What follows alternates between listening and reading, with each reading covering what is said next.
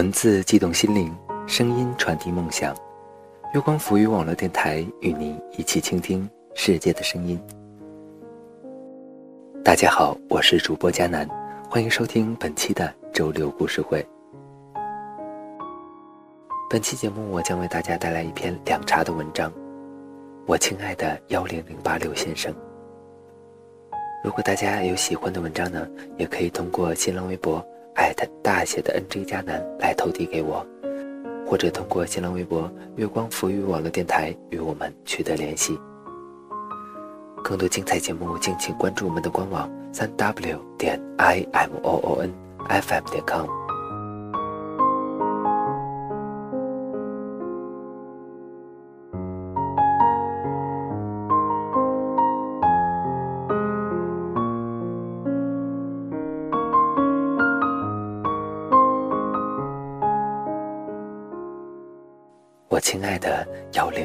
先生，问：凉茶。你看，我的前男友和别人在一起了。很可惜，在这个世界上，再也没有一个人能陪我倔强的度过漫长的青春期，也再也没有一个青春期能让我倔强的否认一种叫做爱的情感。在最年轻的时候，喜欢上一个人，或许不够正式，或许不够沉重，但是她很美，因为她的盲目。From 幺零零八六，明天见，老地方。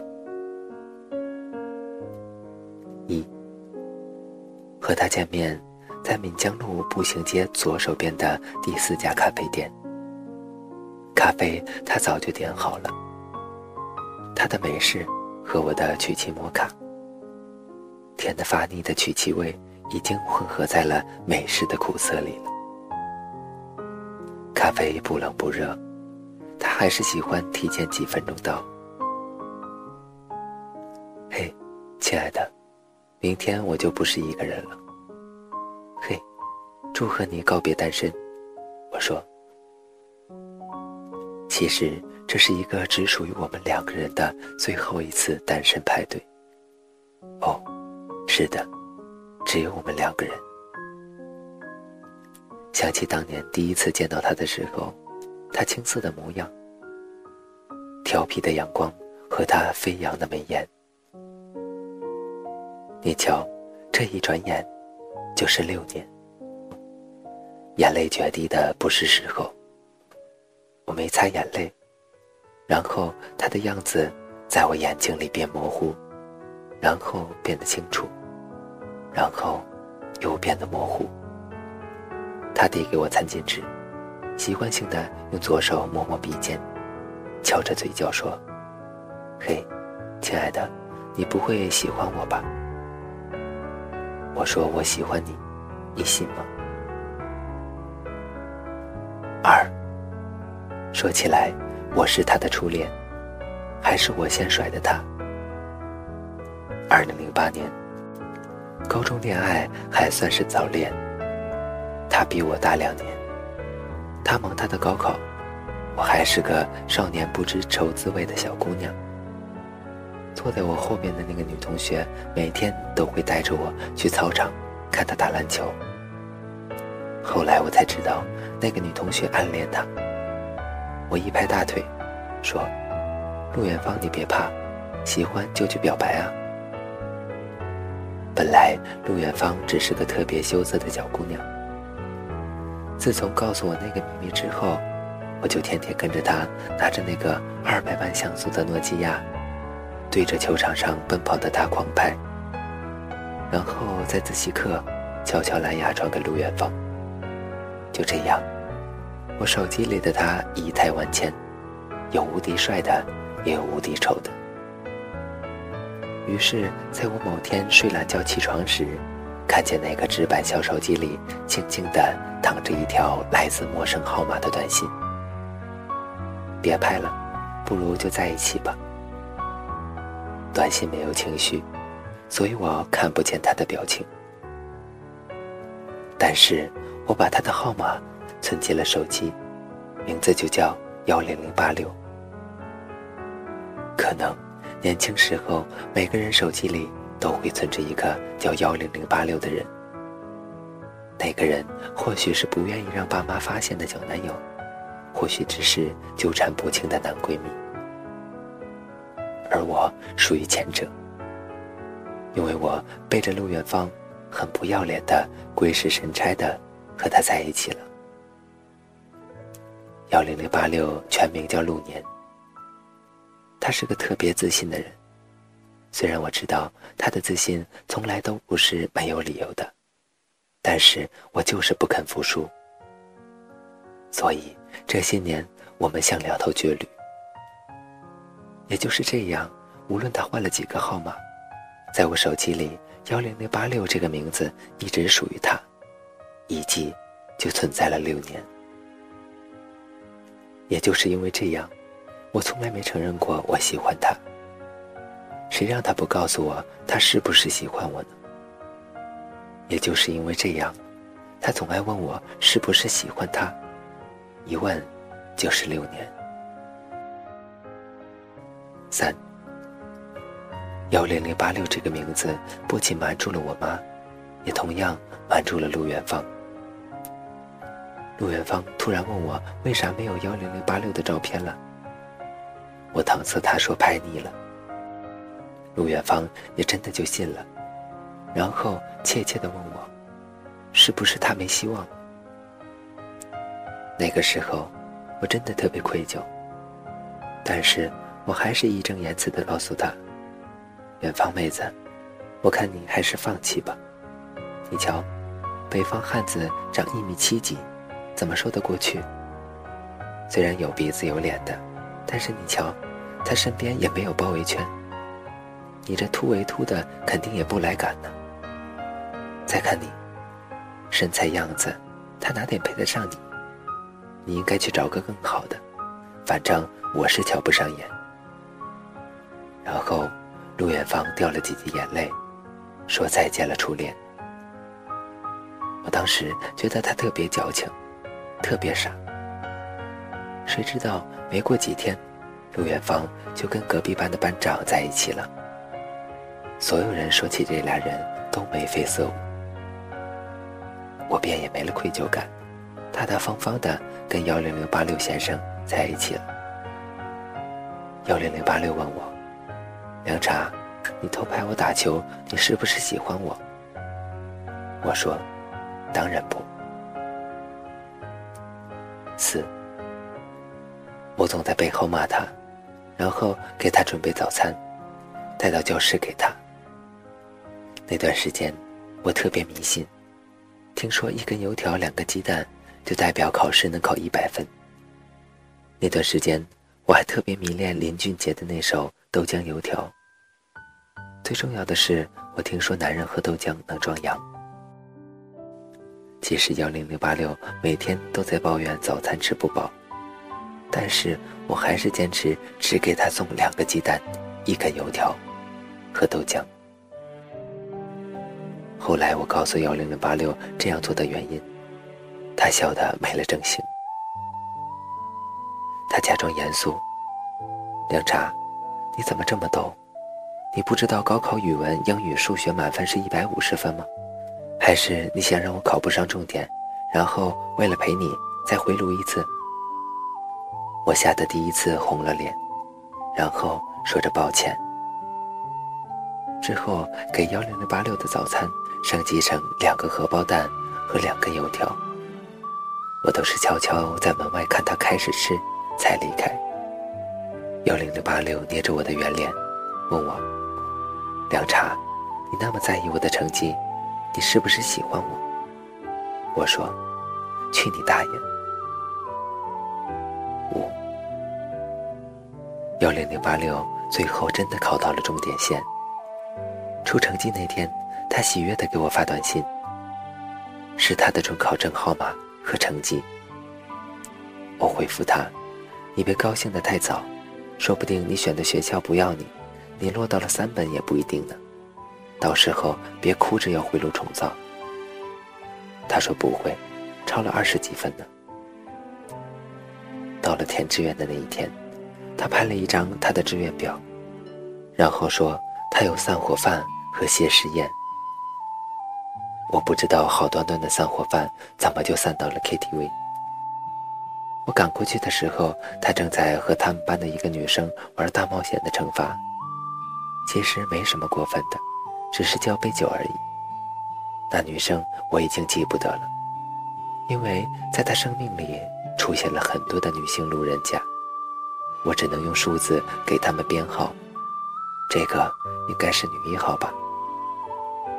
女一号最后顺势倚在了幺零零八六身上，我也顺势抄起了桌上的一杯七喜，泼在了女一号身上。我说：“学姐，他是我男朋友，他才一米七几，你的吨位别压坏他。所以学姐以后出来还是多喝饮料，少喝啤酒吧。”然后幺零零八六尴尬的笑着，狠狠地把我拖出了包厢。他应该是第一次这么窘迫吧？凉茶，你现在像个泼妇。不过，你是不是喜欢我？我说，你不要脸。七。之后，我的乌鸦嘴果然很灵验。幺零零八六的第一志愿抛弃了他。他约我到海边，第一次看到眼睛里黯淡无光的他。我不知道怎么安慰他，突然觉得在一起的这几个月，我竟然能跟着他的悲伤而悲伤，因为他而愤怒，因为他那么轻易的改变了我原来的行为方式。我不确定这是种什么样的感觉。我蹲在沙滩上，一直写他的名字。他摆上我的肩膀，看着我，说：“凉茶。”我问你，你是不是喜欢我？你要说是，我就留下来陪你回路。我知道他是认真的，我也觉得他是在逼我。海浪一波又一波，把我写的名字全都抹去了。我的倔脾气来的时候，谁都拦不住。我说：“我们分手吧，我认真的。”爸。我和幺零零八六分手了，但是我们还随时保持着联系。我们成了对手，比赛谁先忘了谁，谁过得比谁好。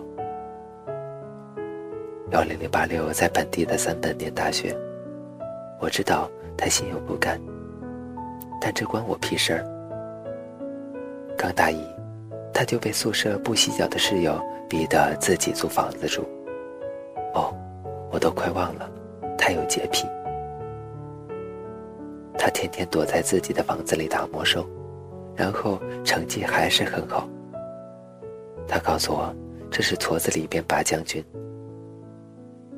有一天，他生病，给我发短信说：“一个人真不好，生病都没人知道。”我回了句：“你不矫情能死。”他只回了一个句号。我下了晚自习，二话不说，拿着胃药、感冒药、退烧药，冲进了他家里。我说：“我不想你死。”我不知道他到底是哪里不舒服，唯一的想法就是要他好好活着。是不是很愚蠢？我把药扔了他一床，偷偷跑到厨房，把所有的注意事项写下来，贴在冰箱上。在那一瞬间，我竟然有一点点的满足，因为很多偶像剧里都有这样的桥段，或者因为我有点喜欢他。半夜，他发短信：“凉茶，你只用了三十分钟就赶过来，花了二十五块钱打车，你是不是喜欢我？”我说：“你的命不值二十五块吗？”九幺零零八六大二的时候，跟同班的文艺委员在一起了。我叫她女二号。女二号每天去琴房练舞，幺零零八六在旁边傻看着，偶尔拍几张照片，发 QQ 空间。那个时候我高三，好景不长，幺零零八六和女二号结束了两个半月的恋情。因为女二号喜欢上了一米九二的富二代。想象幺零零八六一米七几的身高，我就有点窃喜。我以为这对他来说什么也不是，仅仅是和风流的女人来了一场风花雪月都算不上的恋爱。而幺零零八六却在我九点半下自习的时候，给我发了一条彩信，说：“失恋，原来是这样的。”图片里是一把刀，和他骨节分明的手。刀的背景是厨房黑色的案板和钨丝灯的暖黄。我怕他不是自杀就是去杀人，一下没把持住年幼的神经，又冲到了他家。我看他背冲着我，站在厨房的料理台旁。我二话不说，从背后抱住他。你怎么那么傻？你怎么不为了我去死？然后他转过来，举起一个橙子，微笑着说：“嘿，亲爱的，我是想问你要不要吃橙子。”我掏出手机，果然还有一条未读短信。他切开橙子，橙子的汁水溅了我一身，很酸，失恋的味道。凉茶。那么怕我死，你是不是喜欢我？我说：“去你大爷的！”是。自杀事件过后，我很久没有收到幺零零八六的短信，我感到很失落，然后也很孤独。有时候啊，人就是喜欢被耍，喜欢钻进喜欢的人的陷阱里。于是。高考录取通知书下来的时候，我骄傲地跟幺零零八六说：“亲爱的，我要去南方念重点了。”他约我出来喝酒，他说：“成年人了，喝点没事。”大排档，青岛的扎啤，崂山水做的。我笑嘻嘻地说：“高三没人给我送早餐，真是惨淡。不过，二幺幺大学里的男生。”正洗好了，等着我泡呢。他看着我，一杯接一杯的喝。此刻，女三号出现了，揪着幺零零八六的领口，把他从马扎上拎起来就是一巴掌。我吓了一跳。女三号对着幺零零八六大喊：“陆年，你就这么喜欢高中生？”我立马回了一句：“毕业了。”他拉着女三号的手，对我说：“嘿，凉茶，我最后问你一遍，你喜不喜欢我？”我说：“你跟他走吧。”而事实证明，这不是最后一遍。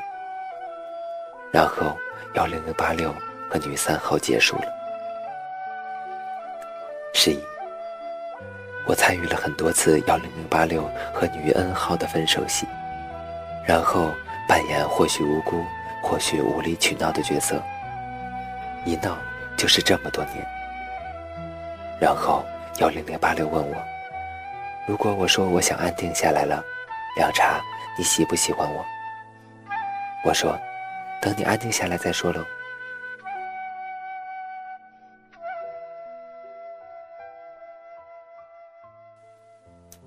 幺零零八六毕业以后去了银行工作。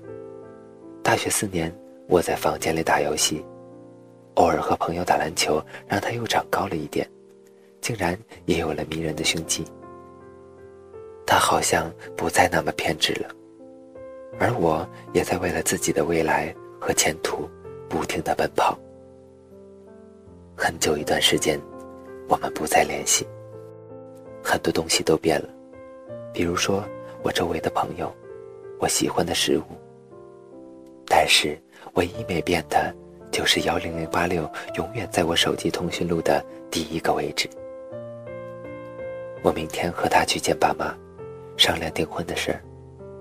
From 幺零零八六。哦，他真的安定下来了。我开始问自己，我喜不喜欢他呢？十二，我和幺零零八六喝完那杯咖啡，去看了场电影。爆米花两人份儿，竟然谁都没吃。他最终还是跟一个我叫不出名字的女 N 加一号在一起了。他主动拥抱我，我大大方方的让他抱，然后鼻涕抹脏了他干净的白 T 恤。你看，我的前男友和别人在一起了。很可惜，在这个世界上，再也没有一个人能陪我倔强的度过漫长的青春期。也再也没有一个青春期能让我倔强的否定一种叫做爱的情感。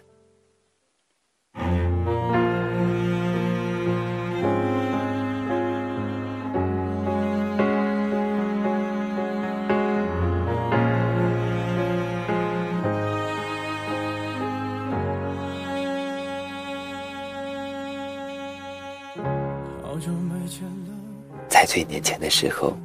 喜欢上一个人，或许不够正式，或许不够沉重，但是她很美，因为她的盲目。十三，走在回家的路上，我给中国移动客服发了一句“我爱你”，他很快的回复我：“我也爱你，很乐意帮您解答业务问题。”我爱你。只敢对自己承认。然而，成长的一部分就是这样。我不断的跟熟悉的东西告别，跟熟悉的人告别，做一些从来不会做的事情，爱一个可能没有结果的人。成长的一个副作用就是，无论看到谁和谁分开，都不会太奇怪。但换个角度来看，这。也许正是一个正作用。无论谁离开，你都有足够的勇气去面对新的一天。这不好，也不坏。我能送你回家吗？可能外面要下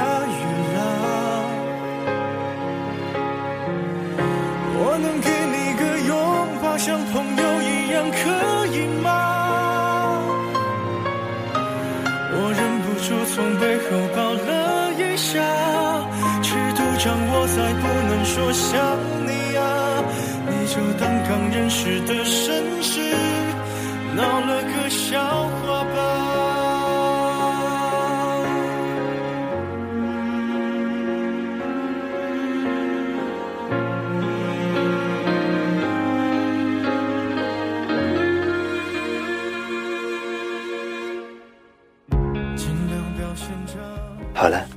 期的周六故事会到这里就结束了。我是主播佳楠，感谢大家的收听。更多精彩节目，敬请关注我们的官网三 w 点 i m o o n f m 点 com，或者通过搜索添加公众微信号“城里月光”。我们下期再见吧。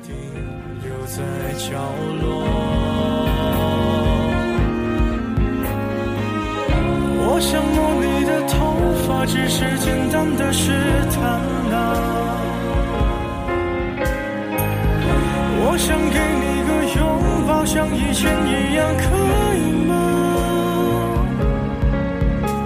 你退半步的动作，认真的吗？小小的动作，伤害还那么大，我只能扮演个绅士。才能和你说说话。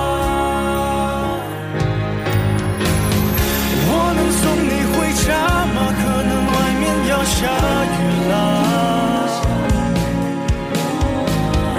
我能给你个拥抱，像朋友一样，可以吗？我忍不住从背后抱了一下，尺度掌握在不能说想你啊。你就当刚认识的绅士，闹了个笑话吧。